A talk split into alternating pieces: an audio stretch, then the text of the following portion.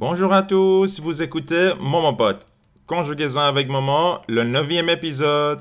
Jour 1, amour numéro 1, c'est l'amour suprême. Dis-moi que tu m'aimes.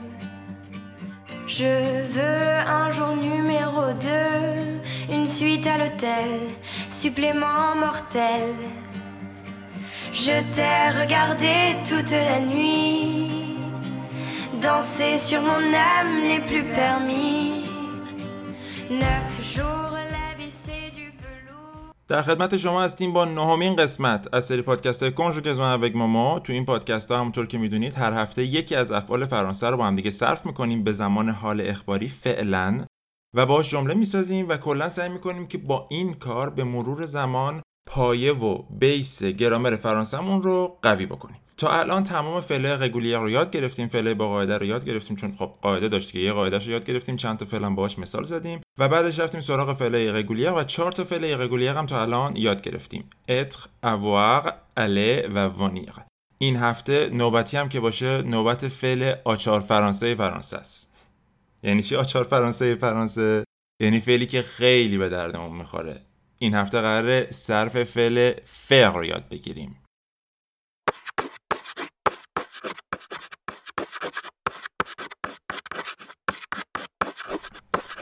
Alors, répétez après moi la conjugaison du verbe faire au présent de l'indicatif.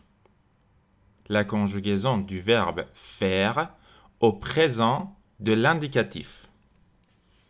Faire. Faire. Je fais. Tu fais. Il fait. Elle fait. Nous faisons. Nous faisons. Vous faites. Vous faites. Ils font. Elles font. Une autre fois, répétez après moi. Faire. Je fais. Tu fais. Il fait. Elle fait. Nous faisons Nous faisons. Vous faites. Vous faites. Ils font. Elles font. Faire. Je fais. Tu fais. Il fait. Elle fait. Nous faisons. Vous faites. Ils font. Elles font. فعل فر به چه معنیه؟ انفینیتیف فر توی انگلیسی میتونی معادل to do یا to make یا کلی فعل دیگه که حالا راجبشون صحبت می‌کنیم بدونی معادلش رو. و توی زبان فارسی می‌تونی معادلش رو انجام دادن درست کردن ساختن. یا کلی فعل دیگه می‌تونه باشه. چرا میگم کلی فعل دیگه می‌تونه باشه؟ چون که همونطور که گفتم این فعل مثل آچار فرانسه ایمونه توی زبان فرانسه. شما اگر صرف این فعل رو بلد باشین باهاش می‌تونین کلی جمله با کلی معانی مختلف بسازین. چرا که این فعل می‌تونه خودش به تنهایی به کار بره؟ و اینکه کلمات دیگه ای بعدش بیان که باهاشون فعلای جدید با معانی جدید بسازیم. مثلا براتون مثال می‌زنم. فقر خودش به تنهایی می‌تونه به معنی انجام دادن یا درست کردن یا ساختن باشه. اما مثلا لکویزین رو اگر بهش بچسبونم میشه فر لکویزین میشه آشپزی کردن. le ménage رو بهش بچسبونم میشه faire le ménage میشه کارهای خونه رو کردن تمیزکاری های خونه رو کردن. vaisselle رو بهش بچسبونم میشه faire la vaisselle میشه ظرفا رو شستن. les courses رو بهش بچسبونم میشه faire les courses یعنی خریدای خونه رو کردن. و و و هزار تا فعل دیگه این شکلی که شما می‌تونین با فعل faire بسازین. و نکته مهمش اینجاست که فقط کافیه صرف یک دونه فعل رو یاد بگیرین تا همه این فعلا رو بتونین توی یک جمله ازشون استفاده بکنین. حالا این فعل faire که با هم دیگه تلفظ کردیم و با هم دیگه تکرار کردیم می‌خوایم نکته های تلفظیش رو بدیم. همونطور که کسایی که پیگیر بودن و page اینستاگرام ما رو از اون اول follow کردن می‌دونن ما یاد گرفتیم که ترکیب a و i توی فرانسه صدای ا میده. مثل خود infinitif فعل شما نگاه بکنید. میگم faire یعنی a به i که چسبیده صدای ا میده. faire این قانون تلفظی کلا تو کل زبان فرانسه یه دونه استثنا داره. اونم اول شخص جمع صرف زمان حال اخباری فعل faire چرا که من نمیگم nous faisons میگم nous faisons پس دقت بکنین. nous faisons با اینکه ترکیب ai داریم ولی صدای ا نمیده. صدای ا میده. nous faisons فر je fais tu fais il fait elle fait. تو صدای شخص اول صدای ا میده ولی توی اول شخص جمع صدای ا میده. نو فوزون vous faites ils font elles font.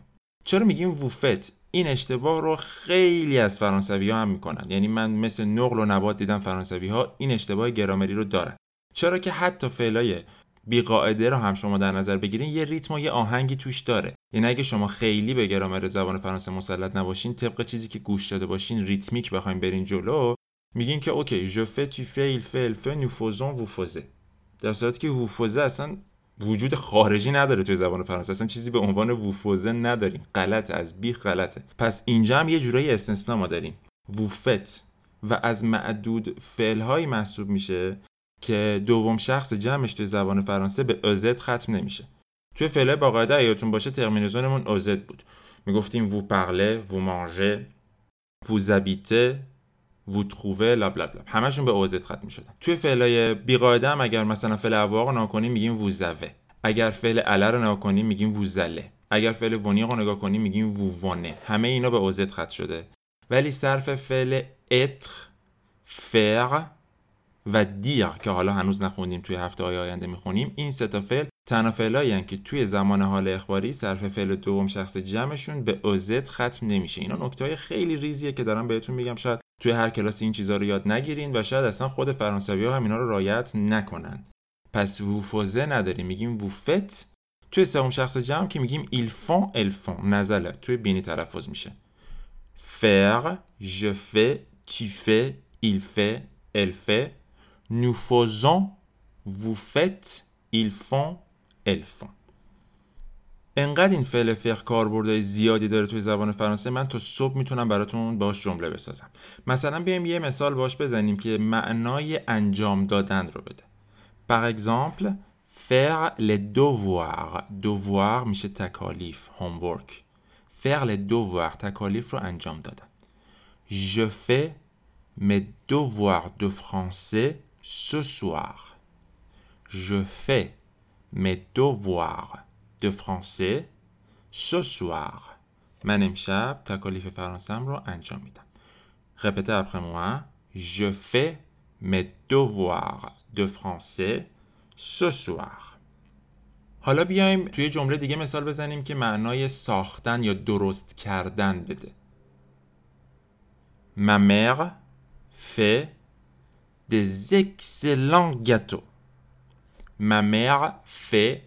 des excellents gâteaux. مادر من کیک های خیلی عالی رو درست می‌کنه. Ma mère fait des excellents gâteaux. gâteau به معنی کیک. Ma mère fait des excellents gâteaux. Faire la cuisine به معنی آشپزی کردن. Je fais la cuisine à la maison depuis trois mois. Je fais la cuisine à la maison depuis trois mois. من سه ماهه که دارم توی خونه آشپزی می‌کنم. depuis معادل همون سینس توی انگلیسیه. یه جورایی نشان دهنده زمان مدت زمان. Je fais la cuisine depuis trois mois à la maison. توی خونه سه ماهه که دارم آشپزی می‌کنم یا بیایم همین فعل کویزین رو واسه شخص دیگه به کار ببریم Vous ne faites pas la cuisine ce soir. شما امشب آشپزی نمی کنین. Vous ne faites pas منفیش کردم. نو پا و قبل بعد فعل صرف شده آوردم. Vous ne faites pas la cuisine ce soir. شما امشب آشپزی نمی کنین. Faire le ménage به معنی کارهای خونه رو کردن، گردگیری کردن، تمیزکاری خونه رو کردن. Mon colocataire fait le ménage avec moi. colocataire میشه هم اتاقی هم هم اتاقی نه هم خونه ای بهتره بگیم.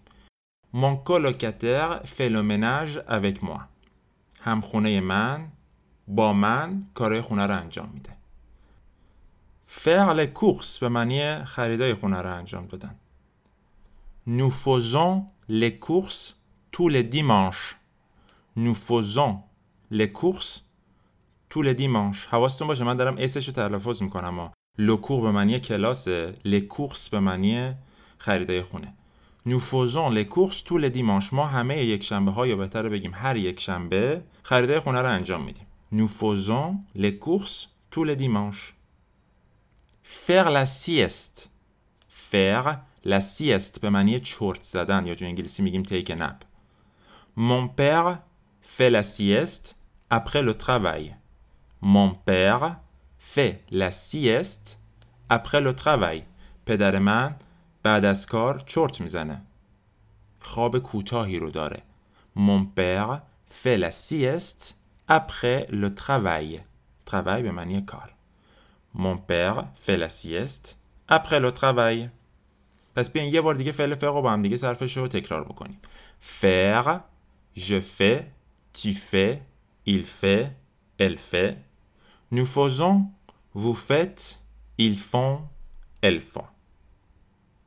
امیدوارم که صرف فعل رو خوب یاد گرفته باشین همونطور که می‌دونین برای تثبیت کردن آموزش این صرف فعلا من هر هفته که اینا رو توی کانال تلگرام و توی پلتفرم های پادکست ها می‌ذارم شبش هم یه سری quiz توی story page اینستاگرام در مورد همین مباحثی که الان یاد گرفتیم می‌ذارم در جریان باشین که همه این پادکست ها از طرف page اینستاگرام ماما ارائه میشه واسه اینکه اطلاعات بیشتر داشته باشین راجع به live های آموزشی ویدیوهای آموزشی پادکست ها و تمام خدمات آموزشی دیگه ای که من دارم ارائه می‌کنم به page اینستاگرام French underline with underline ماما مراجعه بکنید مرسی beaucoup restez à l'écoute à la semaine Jour 1, amour numéro 1, c'est l'amour suprême. Dis-moi que tu m'aimes. Je veux un jour numéro 2, une suite à l'hôtel, supplément mortel. Je t'ai regardé toute la nuit, danser sur mon âme n'est plus permis. Neuf jours, la vie du velours et l'éternité, une nécessité. Jour 10, variation du délice, que voudrais-tu faire? Une balade en mer. Chaque jour, dépendance à l'amour, pas de danse autour. C'est le jour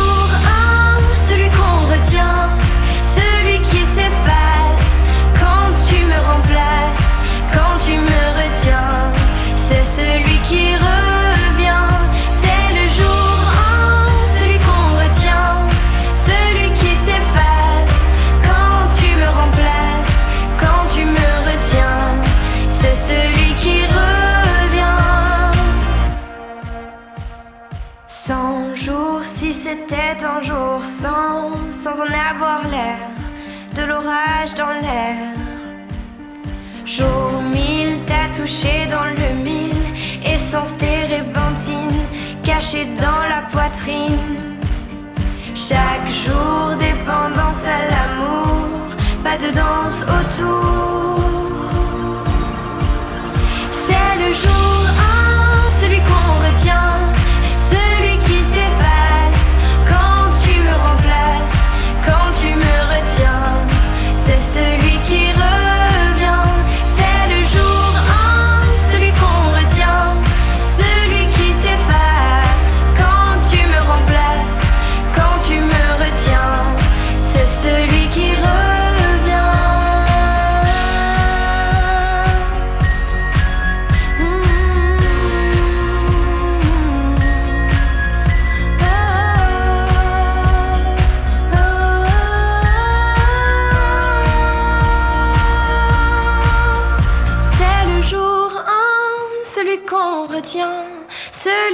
S'efface quand tu me remplaces, quand tu me retiens.